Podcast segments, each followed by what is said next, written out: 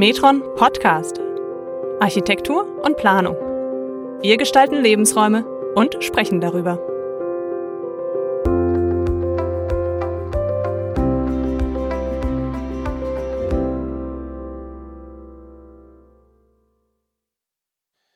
Herzlich willkommen zur vierten Folge des Metron Podcasts. Heute zum Thema Urban Forestry. Wir werden euch das heute genau erklären, was das ist. Und wir, das ähm, sind wieder ich, Robert Klemm. Meine Stimme ist ja mittlerweile schon bekannt, aber an meiner Seite heute auch mal wieder eine neue Stimme. Und zwar Alex Ruller ist bei mir. Alex arbeitet bei uns im Büro in Bern. Hallo Alex. Hallo Robert. Schön, dass du da bist. Ähm, erzähl doch vielleicht kurz mal, womit beschäftigst du dich in deinem Metron-Alltag? Genau, also ich bin von der Ausbildung Landschaftsarchitekt und ähm, ich arbeite, wie du gesagt hast, im Betrieb äh, Metron Bern, wo wir vor allem Verkehrsplanung und Landschaftsarchitektur, aber auch ein wenig äh, etwa äh, Städtebau und äh, Raumplanung. Und ein von unserer Kernaufgabe, vor allem wegen Verkehrsplanung und Landschaftsarchitektur, sind die äh, Straßenraumgestaltung Projekte. Also Straßenraumgestaltung, äh, neue oder Umgestaltung von bestehenden Straßen und dort sind die Bäume sehr wichtige Akteure. Das passt natürlich nicht ganz zufällig zu unserem Themenheft Nummer 38. Für alle, die uns zum ersten Mal hören, hier in diesem Podcast Metron veröffentlicht einmal im Jahr ein Themenheft. Die Nummer 38 hat den Titel Gegenwartsentwurf für das Gemeinschaftsprojekt Straßenraum. Und im Themenheft ist auch der Artikel die unterirdische Landschaft enthalten. Und wir haben im letzten Jahr mit der Expertin Naomi Zürcher einen Spaziergang durch Zürich gemacht, genau. den auch aufgezeichnet und wir werden das jetzt in der vierten Folge so ähnlich wie auch schon in der dritten Folge machen und zwar wenn sich Alex und ich, wir werden uns ähm, so ein bisschen unterhalten ähm, über das, was Naomi da erzählt hat bei dem Spaziergang, werden euch versuchen noch so ein bisschen zu erklären, wo wir da draußen waren und was wir so gesehen haben und hoffentlich euch so einen interessanten Einblick ähm, in die Thematik geben, weil ja eben mit den Bäumen beschäftigt man sich eigentlich ja nicht so sehr oder man ist sonst auf der Straße draußen und genießt vielleicht den Schatten oder genießt äh, dann das Gegenteil, beziehungsweise vermisst eher den Schatten des Baumes und fragt sich, wo ist er? Und ähm, genau, ich denke, heute wird es dann darum gehen, ja, zu schauen, wie, wie können Bäume gedeihen in der Stadt und uns auch wohltuend sein. Eine Funktion von Bäumen habe ich gerade schon angesprochen, Schattenspenden, aber jetzt du als Landschaftsarchitekt in der Verkehrsplanung, was gibt's noch für Funktionen oder, oder warum kommt ihr auf die Idee, Bäume in Straßen zu setzen? Genau, also das ist ein sehr guter Punkt und vor allem das Wort Funktion, weil es geht genau äh, um das, dass wir ähm, an Bäume Erwartungen für diverse Funktionen, Leistungen haben. Also wir wollen, dass der Baum äh, Leistungen erfüllt und wie du erwähnt hast, es geht um Schatten. Ähm, es geht aber auch um Straßenbild, eine Stadtachse zu betonen. Das ist mehr das Thema von, von dem Städtebau. Das geht aber um Aufenthaltsqualität allgemein, Schatten. Wir fühlen, wir fühlen uns sehr wohl unter einem Baum. Also äh, es ist auch be bewiesen, dass äh, wenn äh, Leute in der Nähe von Bäume wohnen, dass sie sich äh, besser fühlen als Leute, die in einem sehr harten, betonierten äh, Raum äh, wohnen. Und ähm, das ist wie unser Verständnis von Bäumen. Und was wir häufig vergessen, ist, dass Bäume äh, Lebenswesen sind dass sie nicht nur da, äh, um äh, Funktionen oder Leistungen zu erfüllen, sondern dass sie äh, an sich in, in der Stadt oder in unserem Umfeld auch leben. Und äh, die, die Punkte, äh, die äh, waren mir schon präsent im Kopf, aber vielleicht nicht in oberster Priorität. Und durch den äh, Spaziergang mit Naomi Zürcher, die sind wieder äh, an der Oberfläche aufgetaucht. So. Sehr gut. Dann würde ich vorschlagen, beziehen wir doch jetzt äh, Naomi auch mit ein. Vielleicht kannst du sie kurz vorstellen. Wer ist sie und was macht sie? Genau, also Naomi ist äh, Urban äh, Forester und äh, der Begriff ähm, bedeutet, äh, das sind Leute, die planen und bewirtschaften die grünen Ressourcen der Stadt. Ähm, Naomi hat das Büro äh, in, in New York seit 30, äh, seit 30 Jahren und äh, sie wohnt jetzt in der Schweiz und unterrichtet auch in der Schweiz. Und äh, wir haben sie im Rahmen vom äh, CAS Urban Forestry an Fachhochschule Graubünden getroffen. Und so ist die Beziehung entstanden und äh, ja. Das heißt, sie ist Amerikanerin, die in der Schweiz lebt und ähm, wir haben deswegen mit ihr auf dem Spaziergang auch äh, auf Englisch gesprochen. Das heißt, es gibt jetzt heute so ein bisschen so ein, so ein Mischmasch. Wir unterhalten uns auf Deutsch, die Einspieler von Naomi kommen auf Englisch und wir werden versuchen, an einigen Stellen vielleicht so, wenn sie so mit ein paar Fachbegriffen unterwegs war, die vielleicht noch kurz zu übersetzen, so dass ihr gut mitkommt. So urban forestry is the planning and managing of the of the green resources in a city. Trees the landscapes they populate and everything that coexists with them including people. Because we have such an impact on the ability of green things to exist.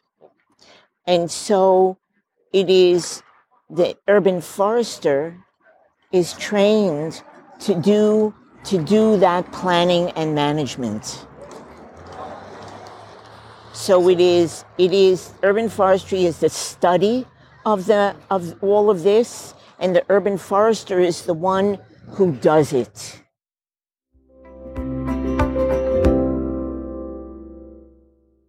Das heißt, um es nochmal so etwas plakativer und platter zu formulieren. Es gibt sozusagen den Bauern, der bestellt das Feld, der sorgt dort dafür, dass äh, die Pflanzen, die gesät wurden, gedeihen, dann können die geerntet werden. Dann gibt es im Wald, wie auch den Waldbauern, den Förster, oder? Genau. Der, der ausgebildet ist, um dafür zu sorgen, dass dort die Bäume gut wachsen, gedeihen, dass sie dann in ja, in Jahrzehnten geerntet werden können zu, weiß doch auch nicht, äh, Möbeln, Musikinstrumenten, was weiß ich nicht, verarbeitet werden können. Und dann gibt's den Urban Forester. Der hat ja nicht die Aufgabe, quasi Pflanzen heranzuziehen, um sie irgendwann zu ernten, sondern der zieht sie eigentlich, oder der hat eigentlich die Aufgabe, sie so heranzuziehen, dass wir permanent von ihnen profitieren können, von den Bäumen. Genau. Er, er kennt oder er, er studiert die, äh, die besten Bedingungen, damit der Baum sich am besten entwickeln kann. Weil das ist wie das Ziel, dass der Baum äh, sich äh, soll wachsen und am besten wachsen.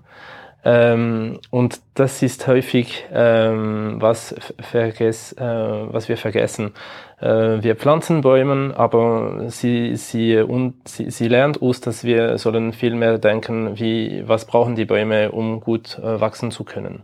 Und äh, das erste Beispiel, das wir eintreffen, äh, bei unserem Stadtspaziergang ist eine neue Pflanzung von einer kleinen Baumreihe ähm, in der Nähe vom Bahnhof Zürich. Und ähm, dort, äh, sie erwähnt drei Sachen, die wir, ähm, die ich, die, äh, diese Sachen habe ich auch gelernt in der Schule, aber die sind wie, äh, wie falsch oder sie widersprechen an sich, was der Baum braucht. Und zwar, der Baum ist äh, gepflanzt, der ist ähm, mit drei äh, Pfosten angebunden.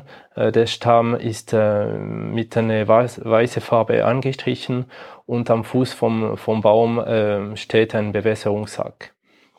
Und sie erklärt ganz einfach, warum diesen, diese Sachen kontraproduktiv sind mit dem Wachstum vom Baum.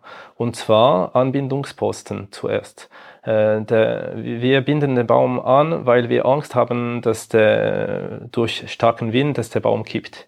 Ähm, aber genau das ist falsch, weil der Baum, ähm, sie bringt immer das Beispiel oder ja, sie geht wieder, wieder zurück in, den Wald und der Baum im Wald ist nicht am Pfosten angebunden, der wird an Wind exponiert und durch äh, die Kräfte des Windes der bildet seine Wurzel aus. Und das ist extrem wichtig. In den ersten Jahren ähm, geht es primär um Wurzeln ähm, zu bilden und weniger die, das Wachstum von der Krone, sondern viel wichtiger ist, was passiert unter dem Boden, also im Boden. Und äh, wenn wir den Baum an Pfosten anbinden, der ist wie geschützt und der kann seine Wurzeln oder der kommt gar nicht auf die Idee, ich muss meine eine Wurzeln ausbilden. Ähm, wenn wir die Pfosten wegnehmen, der Wind äh, kommt, der ist stark, der Baum ist, äh, hat keine Wurzeln und der ist im Stress und durch den Stress kann, es, kann er nicht richtig wachsen. Erster Punkt. Zweiter Punkt ist der, der weiße Anstrich. Und der weiße Anstrich machen wir primär, um den Baum von der Sonne zu schützen. Wir sagen, das ist wie Sonnencreme für den Baum. Ähm, das Problem ist, ähm, es, es ist relativ dicht, das Material. Und ähm, dann erinnert sie uns, Naomi erinnert sie uns, dass die, die Pflanzen ähm, um sich zu ernähren, brauchen einen Prozess, der nennt sich Photosynthese und Photosynthese passiert primär mit dem Laub, aber auch mit dem Stamm. Und äh, aufgrund von dem äh, weißen Einstrich, der relativ dicht ist, kann das Gasaustausch äh, nicht passieren und der Baum erstickt auf eine Art oder der kann nicht äh, voll profitieren von, von der Photosynthese. Äh, und was äh, ihr, ihr Rat ist ganz simpel ähm, oder unsere Angst an sich ist, dass die Bäume in der Baumschule äh, werden sehr dicht aneinander gepflanzt äh, und die sind wie nicht an der Sonne exponiert. Sie sagt, es ist nicht ganz korrekt. Also die Bäume sind zwar schon dicht, aber die sind an der Sonne exponiert in der Baumschule und sie sagt ganz einfach, wir sollen in der Baumschule Nord, die Nordausrichtung markieren auf dem Stamm und wenn wir den Baum danach in die Stadt setzen, dann sollen wir wieder den Baum Richtung Nord setzen. Und so ist äh, der Baum kann von seinem natürlichen Sonnenschutz äh, profitieren und diese weiter äh, mhm. ausbilden. Wie lang ist so ein Baum eigentlich ungefähr in der Baumschule, bevor er in die Stadt gesetzt werden kann? Also hier bin ich nicht äh, der Spezialist, aber ich würde behaupten, äh, fünf bis zehn Jahre wahrscheinlich schon. Okay. Also er kommt in der Stadt.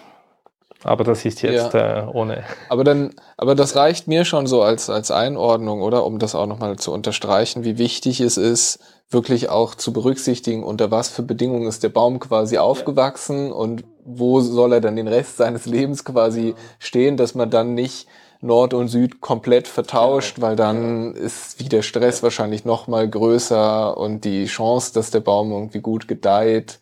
Genau. Und äh, ich weiß noch, also wenn wir Bäume platzieren, wir denken gar nicht dran, wie der Baum in der Baumschule äh, bepflanzt war, sondern wir schauen die Krone und wir sagen, ah, diese Seite ist etwas schöner, diese weniger, die, die weniger schöne äh, platziere ich gegen die Fassade, ja. der ist weniger exponiert und ich schaue auf die, also ja, es geht primär um die Ästhetik. Ja. Und das ist wieder mal eine falsche Überlegung. Okay. Ja, dann würde ich vorschlagen, hören wir jetzt noch mal kurz rein, was Naomi auf dem Spaziergang genau zu den Themen gesagt hat, die du jetzt schon angesprochen hast. It's a combination of things. It is the ability of a tree to move. Well, here, this tree is not moving because of the way in which it's been staked. And this is staking procedure from the Middle Ages. Okay? And the second thing is, so it is this tree's ability to move and sway. It's just like a bodybuilder. How does a bodybuilder build muscle? The tree moving builds this. And also it is the lower branches and, and this gravitational force that also helps the tree build this, this strength, this, this increase in diameter. And most of these trees that you see coming out and being planted, the limbs were removed too early and then, and then they do this. So here it is a young tree. And what's always forgotten is that trees photosynthesize in more than one way. Yes, they photosynthesize through the leaves, but they also photosynthesize through the bark. Woody tissue photosynthesis, it's really critical, especially to young trees, because young trees are this energy ball. Think about little kids. Think about a two year old. yes, you can't keep up. Young trees are a little bit the same way. They, they can push energy. But in doing that, in, in in all of their metabolic processes, sometimes carbon it, it, you have you have too much. And one of the things that woody tissue photosynthesis does is it takes that carbon and it refixes it. So it it helps to recycle the carbon that is within the tree and it has to do with bud development there's all different things that that the wood is contributing energy to, but it can't because it's painted. Jetzt haben wir eher über das gesprochen, was wir vom Baum sehen, also auch den eingecremten, den eingecremten Stamm. Jetzt möchten wir mal weiter so Richtung, Richtung Boden kommen. Also häufig, häufig ähm, erinnert uns äh, Naomi, wenn wir ein Problem an der Oberfläche oder an der o oberirdischen Teil vom Baum äh, begutachten, ist das Problem im, in den Boden zu finden. Weil an sich äh, alles, was sich unter der äh, Oberfläche sich abspielt, äh, hat eine Auswirkung ähm, für den Baum an der Oberfläche. Und so äh, kann ein Baum nur gut wachsen, wer, ein, wer einen guten Boden hat. Und der Boden ist eine sehr komplexe Sache und ähm, es geht äh, bis zum Mykorrhiza, das ähm, Symbiose vom äh, Pilz und Alge, der ermöglicht das Transfer von ähm, Nährstoffmineralien in den Wurzeln. Und das Mykorrhiza ähm, gibt eine, wo für verschiedene Baumarten passt und darum ist auch die Wahl der Baumarten sehr, sehr wichtig. Also die Bäume äh, müssen gut zusammenkommen, äh, damit sie äh, als, in, als Individuum wachsen können. Okay, interessant. Und da würde ich vorschlagen, genau dazu hat Naomi ja auch noch weiter im Detail was erzählt und da hören wir jetzt mal rein. So, it first goes back to the species of the trees. So above ground, they are still individuals, right? Below ground is where we want to encourage them to make a root network. People talk about it as the wood wide web. And in order for them to do that, it goes back to the mycorrhiza in the soil. Okay. And so when you combine trees in a in a in a let's call it this cluster planting, you want them to at least have the same primary mycorrhiza so that they are all endo or they're all ecto or arbuscular, whatever it is, that they share this commonality. And within that, sure, there's a, a gazillion species of mycorrhiza. But the fact that they are starting with the same primary will encourage them to create shared a shared rooting network via the mycorrhiza and the resulting hyphae that form on the on the fine roots. Okay? And that's the benefit of a space like this. Das Wood Wide Web, das äh, merke ich mir auf jeden Fall als Begriff. Und worüber wie sie auch gesprochen hat bei dem Spaziergang, ist das Thema, woraus denn eigentlich dann der Boden noch besteht, weil Boden ist ja nicht gleich Boden. Und da kommt sie dann auch wieder ja aus der natürlichen Umgebung des Baumes gedanklich, nämlich aus dem Wald, wie ist da der Boden und ähm, vergleicht das mit wie der Boden in der Stadt ist. Well, in a forest you have many things, right? You have all the stuff that's coming down from the trees. You have animals that are dying, you have all kinds of things going back to soil. Yes. All these things can recycle back. When you come out in the urban and someone uses stone, stone is not recycling back. You, you, you in order in order to weather stone, it needs to be it, it, we're we're in in in in sea in in the horizon sea, which is parent material. That's where all of this action is taking place in creating soil. Yes. And, and in order, if you, if you want a healthy soil, it should be living. And living means that it has air, moisture, and this ability for nutrient. And it's the living organism that creates that possibility. And the living organism, whether it's microbiotic or it's invertebrates, which are worms, or these little pill bugs that eh, they're coming up to the top and they're taking down the organic material. So the leaves falling from trees or the rindenmulch. And they're using that to, to eat. And it is their excrement that creates the, this, this water-based nutrient in the soil. And this is all part of soil science of, of how you maintain soil. So the stones don't do anything. The stones, stones are parent material. They're way, what, what, they're not doing anything up top.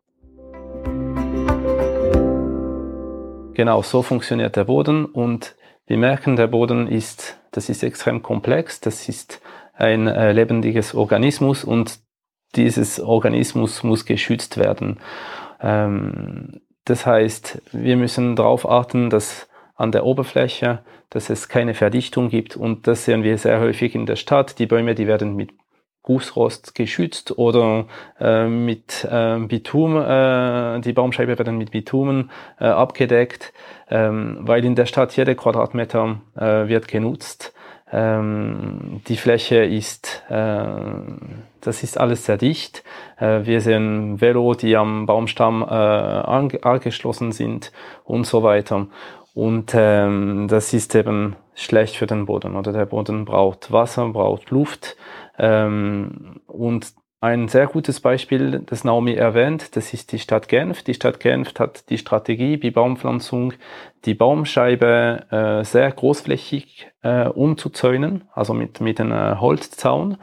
Und das ist wie ähm, eine, ein Privatgarten für den Baum. Das heißt, am Fuß vom Baum ähm, wird nicht passieren. Dort können Gräser und Stauden wachsen. Ähm, das Laub vom Baum wird verrotet und das passiert wie in, in, in den Wald oder in den Feldern eine natürliche Umgebung äh, direkt am Baum. Und das ist, das ist sehr gut.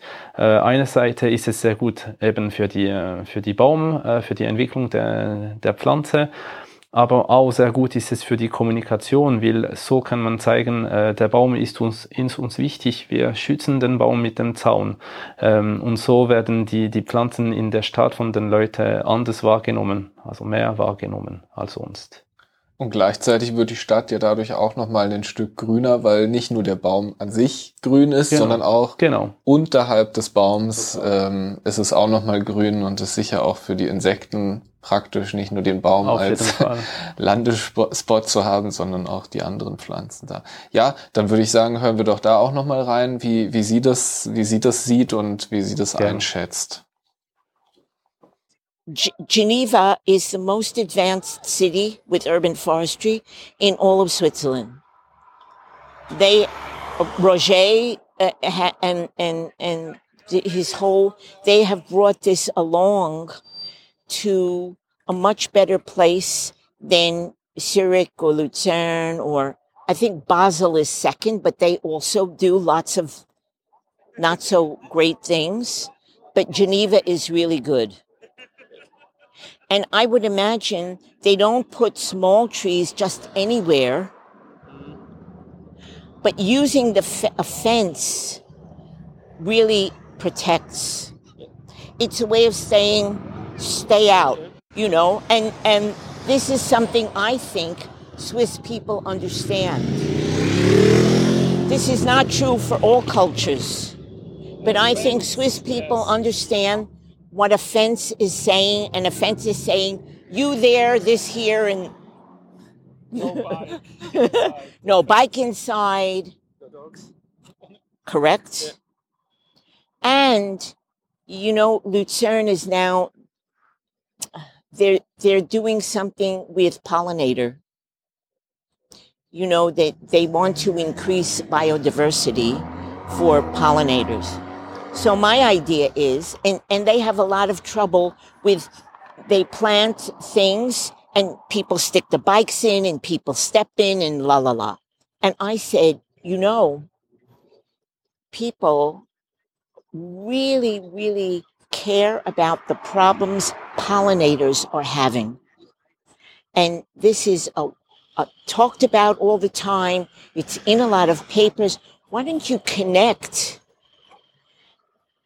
increased biodiversity and increased pollinator habitat with these plantings around a tree?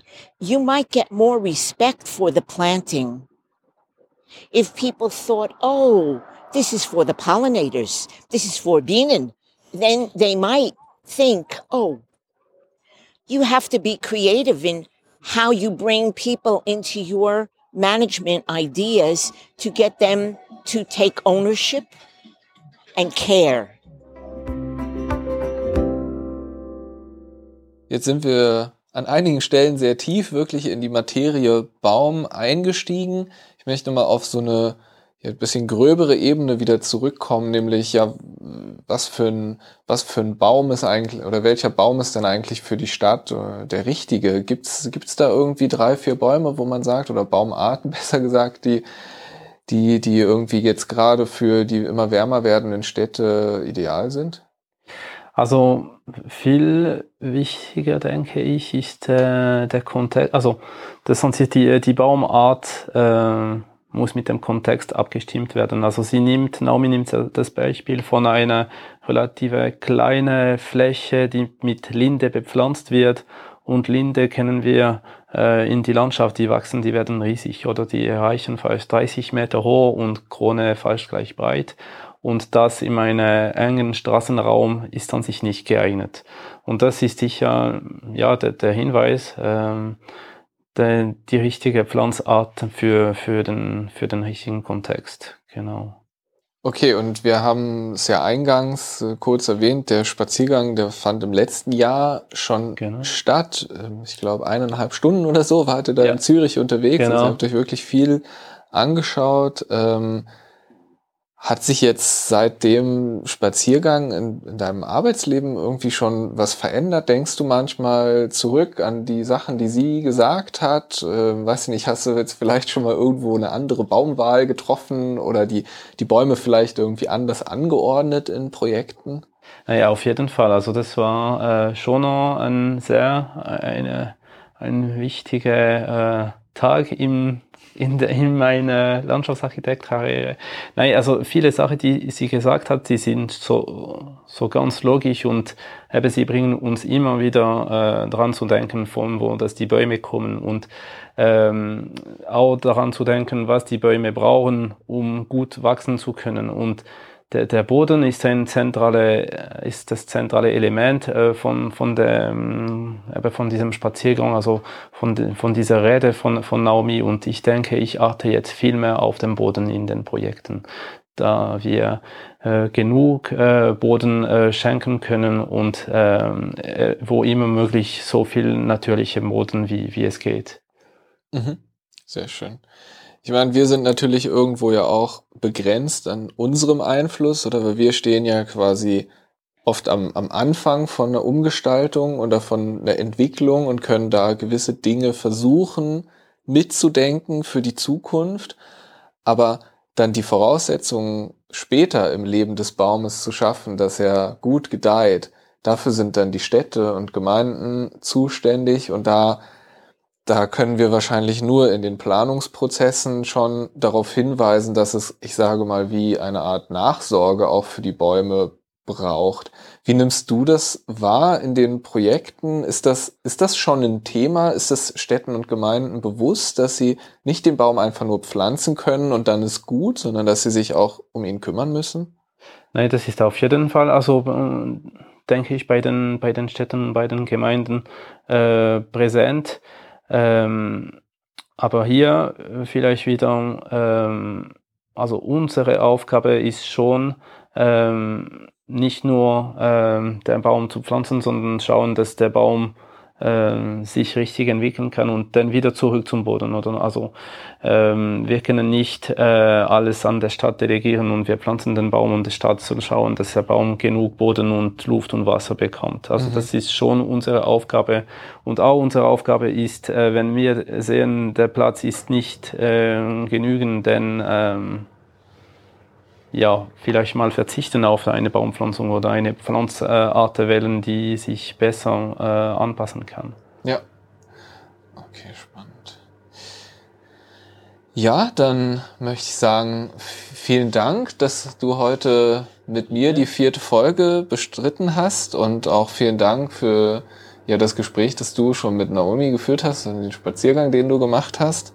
Ähm, ich möchte zum Abschluss der Folge noch auf ein Thema hinweisen. Eben das Themenheft beschäftigt sich ja vor allen Dingen um, mit dem Straßen- und dem Stadtraum.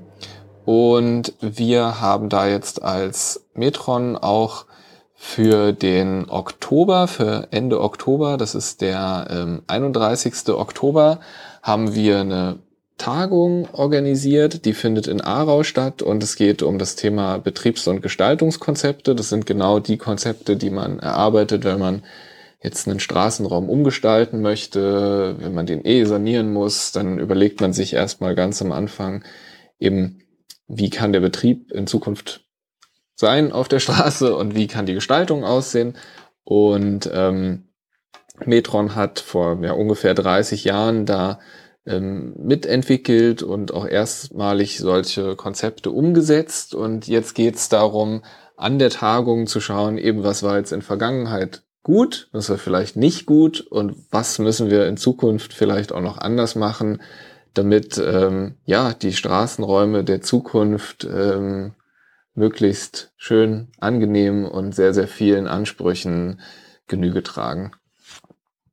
Ja, ähm, so viel dann noch zum Werbeblock und dann bleibt mir nur, mich zu verabschieden. Vielen Dank fürs Zuhören. Peter? Dass du mir zugehört hast. Danke, genau. ähm, ja, und wir hören uns dann bald in einer neuen Folge wieder. Tschüss. Tschüss, Robert.